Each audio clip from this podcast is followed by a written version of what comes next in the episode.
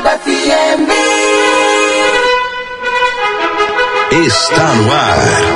O Panorama da Notícia. Um relato dos últimos acontecimentos nacionais e internacionais.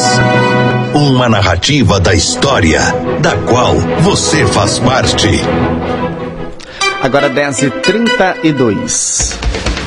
Olá, muito bom dia para você. Hoje, segunda, dia 20 de janeiro, ano 2020. O dia hoje amanheceu nublado em Rio Paranaíba. Nesse momento, a gente registra média de 24 graus de temperatura. Estamos no verão brasileiro. E está começando a edição de 120 do Panorama da Notícia, o seu diário de notícia da manhã, com a apresentação de Silvano Arruda e Raquel Marim e edição de Gilberto Martins. Confira agora os principais destaques aqui do Panorama da Notícia. Nesta edição do Panorama da Notícia, você vai saber que. Carro cai da ponte, deixa um morto e três feridos após possível ataque de abelhas. Novas diretorias da Amapar e Cispar tomam posse para a gestão 2020. Motorista perde o controle direcional e capota veículo na curva do Belvedere em Rio Paranaíba. E ainda publicada a primeira chamada de encaminhamento dos estudantes que fizeram a pré-matrícula. Tudo isso e muito mais a partir de agora no Panorama da Notícia. A pessoa bem informada está à frente de seu tempo.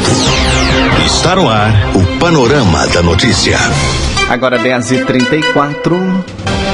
Confira agora no Panorama da Notícia a principal informação desta manhã. E um grave acidente foi registrado na tarde desse domingo, próximo à usina hidrelétrica entre os municípios de Rio Paranaíba e São Gotardo. Três pessoas ficaram feridas e uma não resistiu aos ferimentos e morreu no local. Um exame de um enxame de abelhas teria provocado o acidente. As informações com Gilberto Martins. Grave acidente próximo à usina da Baité na tarde desse domingo deixou uma pessoa morta e outras três feridas. De acordo com as informações, aparentemente um enxame de abelhas teria invadido o veículo e o condutor teria perdido o controle direcional, vindo a cair numa ponte que fica próximo à barragem de contenção da represa. Ambulâncias da região foram chamadas para socorrer as vítimas para o Hospital de São Gotardo. O acidente aconteceu na estrada vicinal que dá acesso ao campus da UFB e comunidade Abaité de Cima. Segundo a Polícia Militar, que esteve no local registrando os fatos, a vítima de 32 anos, identificada como Oswaldir Porte, e outros três ocupantes do veículo passaram um dia às margens da represa ingerindo bebida alcoólica. Unidades do Corpo de Bombeiros de Patos de Minas foi acionada para a remoção da vítima de dentro do veículo. A perícia técnica da Polícia Civil também foi acionada para a realização dos trabalhos de praxe e liberação do corpo para o ML de Patos de Minas. Na redação, Gilberto Martins. Agora 10h35, abrindo o jogo. O secretário Otto Levi fala sobre enxugamento da máquina pública. A reportagem é de Edilene Lopes economia de 5 bilhões de reais em ações de cortes de gastos em um ano, o governo do estado devolveu 3 mil carros alugados e pretende acabar com toda a frota de locação até 2021. A revisão de contratos também é uma ferramenta. Segundo Otto Levi, secretário de Planejamento do Estado, um contrato de TI de 125 milhões de reais foi revisto. E a nova contratação custou ao Estado pouco mais de um milhão. A licitação antiga virou alvo de uma investigação da Controladoria Geral do Estado. O governo também também está elaborando um plano de desmobilização de ativos e mapeando imóveis para vender. No entanto, apesar da economia, os recursos do orçamento não foram suficientes para quitar o 13º de todo o funcionalismo e nem para acabar com o parcelamento do salário do servidor. O governo pagou o 13º para quem recebe até R$ mil reais líquidos em dezembro. Nesta semana, paga para quem recebe entre R$ mil e R$ 2.500. Parcelou para servidores da Fazenda e da Segurança Pública, mas milhares ainda estão sem o 13 13º. Além da operação do Nióbio, que ainda não aconteceu, o governo tem expectativa de receber, ainda neste mês, algum recurso do governo federal referente à Lei Candir, que, de acordo com o secretário, se for extinta, pode trazer benefício aos cofres do Estado, já que ele vê espaço para cobrança de ICMS na área da mineração. Em entrevista exclusiva à Itatiaia, Otto Levi fala sobre a expectativa de entrada de dinheiro no caixa do Estado e sobre os cortes. É, nesse primeiro ano, o governo Romeu Zema conseguiu reduzir de gasto 5 bilhões de reais. À medida que os contratos foram vencendo, nós fizemos várias novas licitações. Aqui na cidade administrativa, por exemplo, existe um sistema de ônibus interno. Nós fizemos uma nova licitação. Só nessa nova licitação vai dar uma economia de 11 milhões por ano. Nós tiramos aqui todos os, os garçons, todos os assessoristas. Essas medidas aí também deram uma redução de 20 milhões de reais. Só na funcionamento da cidade administrativa nós fizemos uma redução de gastos de 40 milhões de reais. Nós já devolvemos 3 mil carros alugados. Né? Nós devolvemos no limite dos contratos, o que dá uma devolução de 3 mil carros. Isso aí deu uma economia de 30 milhões de reais por ano para o Estado. Então existe aí uma série de medidas que acabaram dando uma economia de 5 bilhões de reais e essas economias vão continuar, porque mais contratos vão vencer. A entrevista completa com o secretário de Planejamento Otto Levi você ouve no Abrindo o Jogo, no site da Itatiaia e nas plataformas digitais. No podcast, Otto Levi fala sobre a decisão de deixar o cargo de executivo e a família morando no exterior e vice-secretário em Minas. Todos os executivos que pertenciam ao GP Investimentos, ou iria para um novo projeto, e foi nesse momento que o João Amoedo eh, me convidou para, pelo menos, conhecer o governador de Minas Gerais. Sobre a diferença entre a economia americana e a do Brasil. Eu acho que os Estados Unidos são o que são e o Brasil é o que é, a diferença que, no final das contas, é o comportamento da elite dirigente e sobre o que ele sentiu quando viu o tamanho da crise e a complexidade da situação do Estado. Se fosse uma empresa, pediria falência. Me deu vontade de ir embora. Repórter Edilene Lopes. E confira agora quais são os problemas causados pela má higiene bucal. As informações com Ellen Araújo bactérias estão espalhadas em várias regiões do corpo. Um dos locais preferidos é a nossa boca. Além do ambiente perfeito com a umidade, os restos dos alimentos que ficam pela má higiene bucal são fatores que atraem e multiplicam as bactérias. Esses microorganismos podem causar doenças locais, como a cárie e a gengivite, mas também podem desencadear problemas mais graves em outras partes do nosso corpo.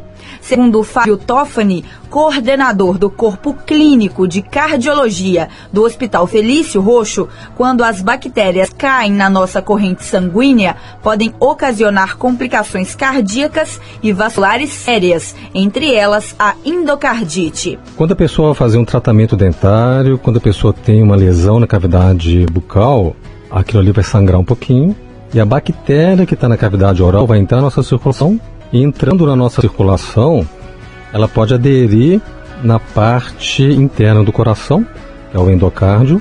Nessa parte interna, principalmente próximo às válvulas, ela pode criar ali um local para ela se é, multiplicar e desenvolver uma doença que é muito grave, chama endocardite. Pra você ter noção, em torno de 30% das pessoas que têm endocardite, elas morrem. Tem que fazer o diagnóstico precoce, para ter um tratamento precoce também. Geralmente essa endocardíaca destrói a válvula, então a gente tem que usar um período prolongado de antibiótico, em torno de 3 a semanas. Geralmente depois tem que fazer cirurgia da troca daquela válvula. Tudo por causa de uma higiene precária né, na cavidade oral. Não são todos os problemas zoológicos que podem é, gerar um problema cardíaco. Geralmente tem que ser alguma coisa que dê uma lesão mesmo para que essa bactéria entre na corrente e cause esse problema cardíaco. A SARS, por exemplo, não tem esse problema. Se a pessoa tem uma cárie, mas o estado da boca, o estado de higiene é precário, então a bactéria também pode entrar pela cárie. Pode entrar pela, pela gengivite, que é a inflamação periodontal, e a pessoa tem que, muito, tem que ter muito cuidado quando vai ao dentista e vai fazer um tratamento dentário que vai sangrar. Agora, você me pergunta, então, eu sempre fui no dentista, nunca me falaram nada. Não é todo mundo. Existem os grupos que são predispostos a, a desenvolver é, essa infecção. Quais seriam esses grupos? Então, as pessoas que já têm uma cardiopatia, então, pessoa que já fez uma cirurgia cardíaca e colocou uma prótese. Essa prótese é um fator de risco, tá? Depois que a gente faz um tratamento dentário, aquela bactéria entra na circulação, ela gosta de aderir em coisa sintética, né? Ela gosta de aderir em prótese. Então, se a pessoa tem uma prótese dentária, vai fazer um tratamento dentário que vai sangrar, ela tem que fazer uma profilaxia antes. Tem que fazer uma limpeza bucal e tem que tomar um antibiótico de uma hora a 30 minutos antes de fazer aquele tratamento dentário.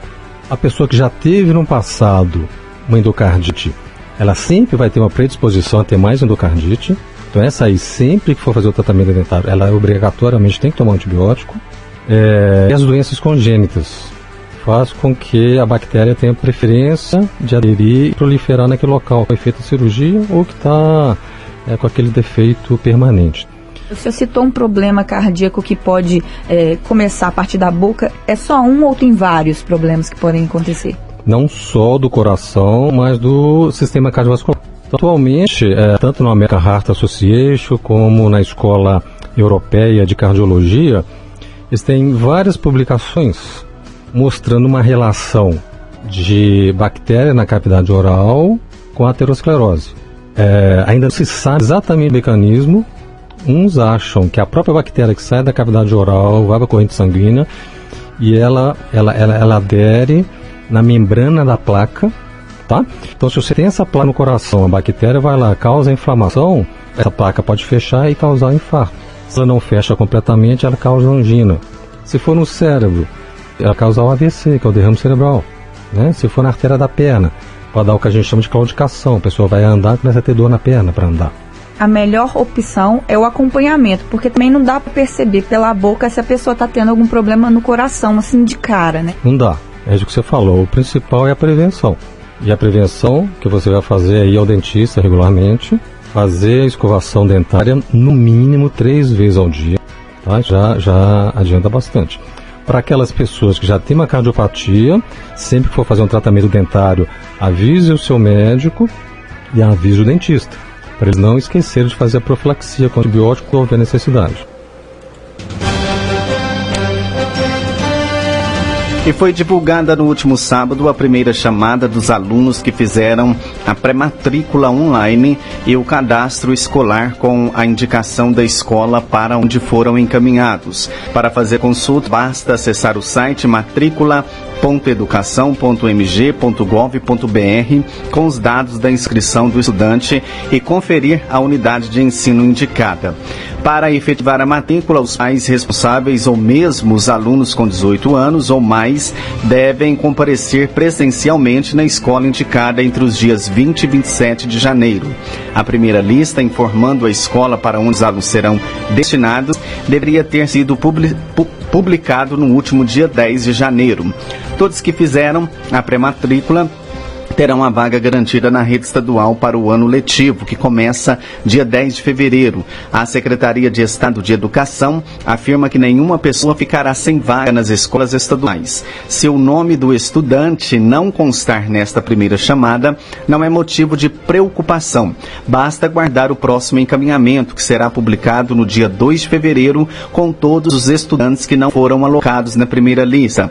O processo informatizado de matrícula implantado na rede estadual Estadual de Ensino de Minas Gerais gera benefícios para toda a comunidade escolar, pois traz transferência, transparência e isonomia no processo de alocação de alunos, além da segurança administrativa para diretor e o fim da superlotação nas salas de aula. Caso o aluno não se sinta contemplado com o processo de alocação descrito, a secretaria irá divulgar no site da Educação, no dia 10 de fevereiro, as escolas que possuem vagas remanescentes para que este aluno possa fazer sua transferência para a escola que melhor o atender.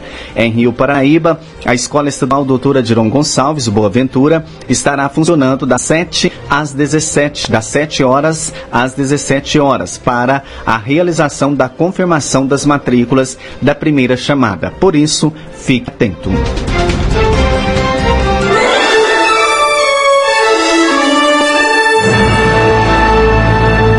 Após um pequeno intervalo, novas notícias. Paranaíba. Retomamos para que você saiba o que está sendo notícia hoje.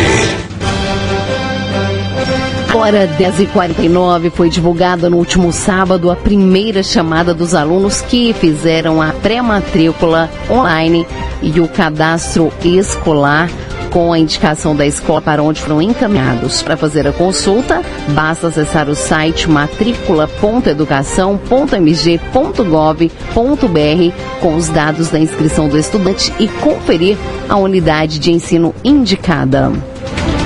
Agora 10h50 e ex-presidente da Bolívia anuncia nomes dos herdeiros políticos para próximas eleições. Ah, vamos conferir a reportagem. Candidatos escolhidos por Evo Morales são Luiz Arce para presidente e David Choquehuanca para vice-presidente. Com esses nomes, Morales tenta a coesão de um partido atualmente fraturado. Luiz Arce é o ex-ministro da Economia de Evo Morales. É o responsável pela estabilidade da economia boliviana. Com Luiz Arce como candidato a presidente, Evo Morales tenta recuperar o eleitorado perdido da classe média e tenta dar um sinal de pragmatismo ao mercado. Com o candidato a vice-presidente David Choquehuanca, Evo Morales procura a coesão dos movimentos indígenas e sindicais, origem de Choquehuanca, quem foi também o seu chanceler. É com essa dupla que o ex-presidente tentará voltar ao poder, mesmo sem ser candidato.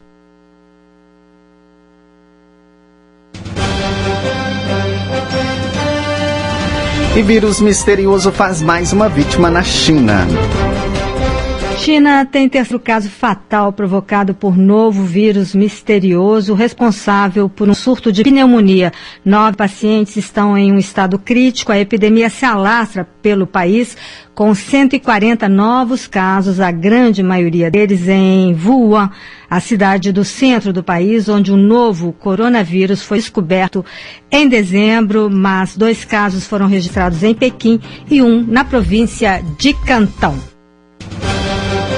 Bilionários são mais ricos do que 60% da população mundial, segundo ONG britânica. Segundo Confira. ONG, em 2019, 2.153 pessoas acumularam mais dinheiro do que os 4,6 bilhões mais pobres do planeta. Sobre a discriminação das mulheres, o documento salienta que 42% delas não conseguem ter um trabalho remunerado devido à carga grande demais de trabalho doméstico, contra apenas 6% dos homens. A Oxfam estima o valor monetário do trabalho não remunerado das mulheres com mais de 15 anos em mais de 10 trilhões de dólares por ano.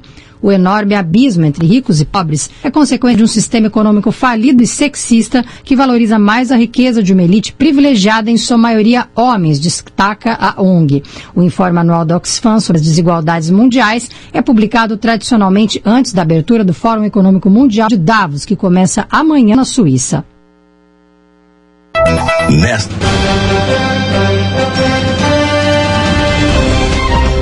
E prefeitos da região se reuniram na manhã desta última sexta-feira durante a solenidade de posse das novas diretorias da Amapar e do CISPAR.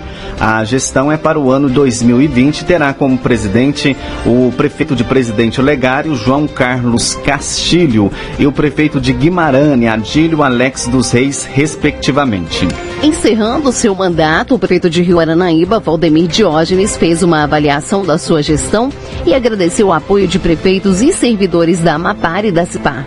No ano de 2019, a Amapar teve como destaque a adesão de sete municípios ao licenciamento ambiental municipal realizado em parceria com o Unipam, beneficiando empreendimentos da região com a análise e liberação de processos com mais agilidade e facilidade para os empreendedores. A gestão de Valdemir Diógenes se destacou pela organização financeira da Amapar, visto as dificuldades enfrentadas pelos municípios nos últimos anos, devido ao atraso nos repasses de recursos do governo do estado, que deixou prefeituras mineiras em grave situação financeira. O novo presidente da Amapar, João Carlos Castilho, iniciou a sua gestão comemorando, comentando os desafios dos municípios em cumprir uma série de determinações, dentre elas o pagamento do piso da educação, além das adequações financeiras determinadas pela nova reforma da Previdência para aqueles municípios que têm regime próprio de previdência. Por fim, João Carlos Castilho enalteceu a importância da união entre os municípios, convocando aqueles que não estão fazendo parte da associação para que se unam em prol do Alto Paranaíba. O prefeito de Presidente Olegário ainda comentou que, apesar das dificuldades em reaver os recursos do governo do estado em atraso, segue otimista de que o último ano de mandato dos prefeitos será um ano melhor em termos financeiros. Agora 10 horas 55 minutos. Servidores da educação do estado podem começar greve antes mesmo do início do ano letivo. A categoria reivindica o pagamento do 13º salário que parte dos servidores ainda não recebeu, o fim do escalonamento e o cumprimento do piso nacional.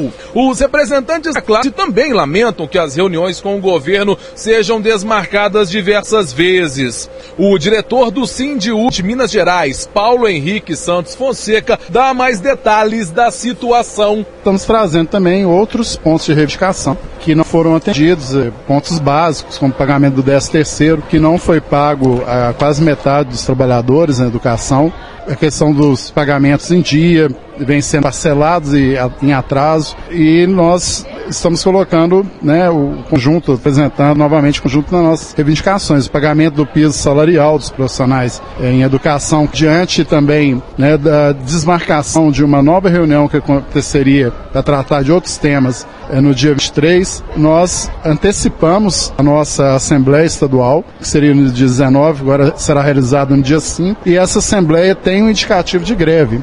Então, é, o ano escolar começa no dia 3 de fevereiro e o ano letivo no dia 10. Então, corre-se o risco do ano letivo não iniciar, porque nós teremos essa Assembleia no dia 5 com indicativo de greve, porque o governo não está sensível às nossas questões e não vem cumprindo a Constituição do Estado e a Constituição Federal. Repórter Clever Ribeiro.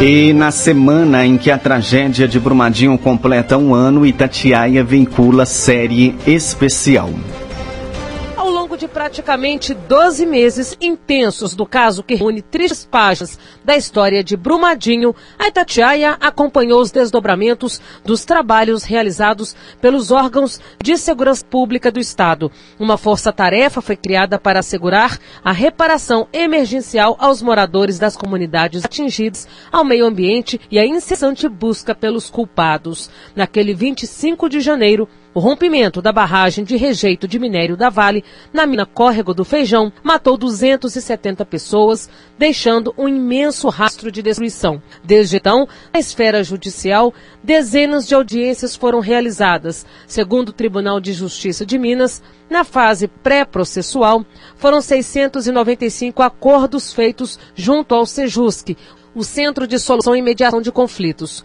homologados judicialmente um total de 29 acordos e 765 ações indenizatórias ajuizadas em desfavor da Vale. Dessas, já foram dadas 152 sentenças, dentre elas uma de 12 milhões de reais e outra de 8 milhões a familiares de vítimas da tragédia. Em novembro do ano passado, foi firmado ainda o acordo de prorrogação do pagamento de auxílio emergencial a 108 mil pessoas que comprovadamente residiam na data do desastre nas áreas atingidas. O Ministério Público de Minas Gerais é um dos órgãos que também vem atuando de perto nesse sentido sentido. A promotora de justiça Andressa Lanchotti, coordenadora da Força Tarefa pelo MPMG, faz um balanço dos trabalhos realizados até agora. Logo nos primeiros dias depois da tragédia, nós já tivemos resultados efetivos.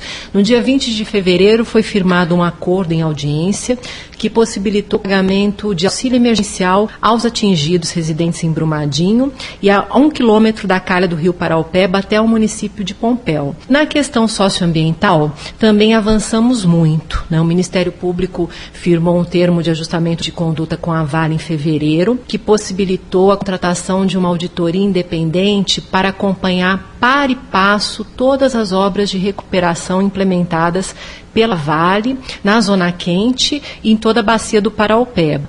Então, entraram em funcionamento duas estações de tratamento de águas fluviais. A nossa expectativa é que para o período chuvoso de 2020-2021 não haja mais é, mobilização de rejeitos, né, com novos vazamentos de rejeito na bacia da, do Paraupeba e que nós possamos caminhar para a recuperação integral é, da bacia.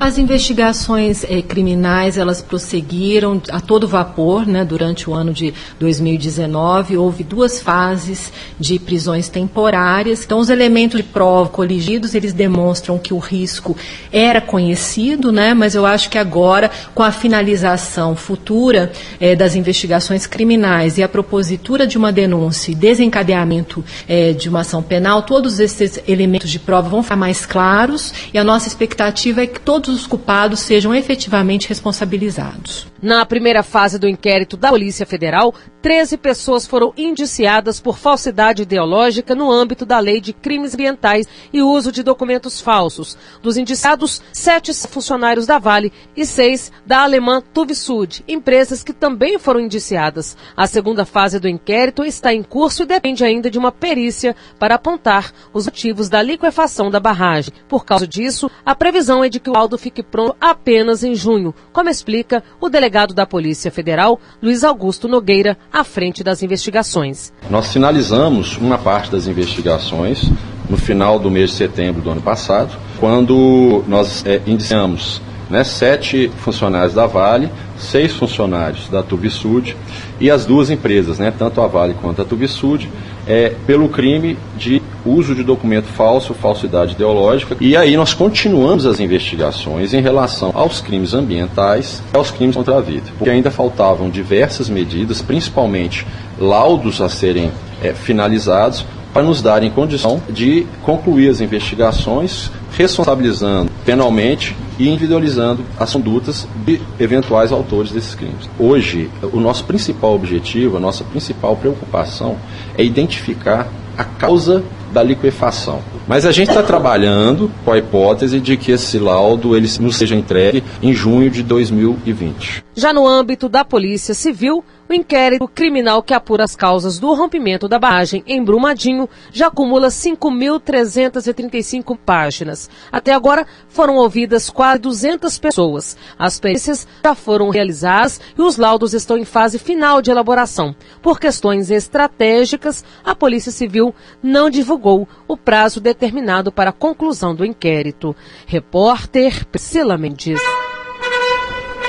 Você caminhou conosco pelo panorama da notícia. O conhecimento dos fatos faz de você um cidadão ativo. Agora 11 2, Panorama da Notícia, um oferecimento de Semig. E este você acompanhou a edição 120 do Panorama da Notícia, o último nesse horário, a partir da manhã. De amanhã você confere o Panorama da Notícia a partir das 12 horas. E reveja novamente pelos nossos canais digitais. Agradecemos a sua audiência e mais informação durante a nossa programação ou em nosso site.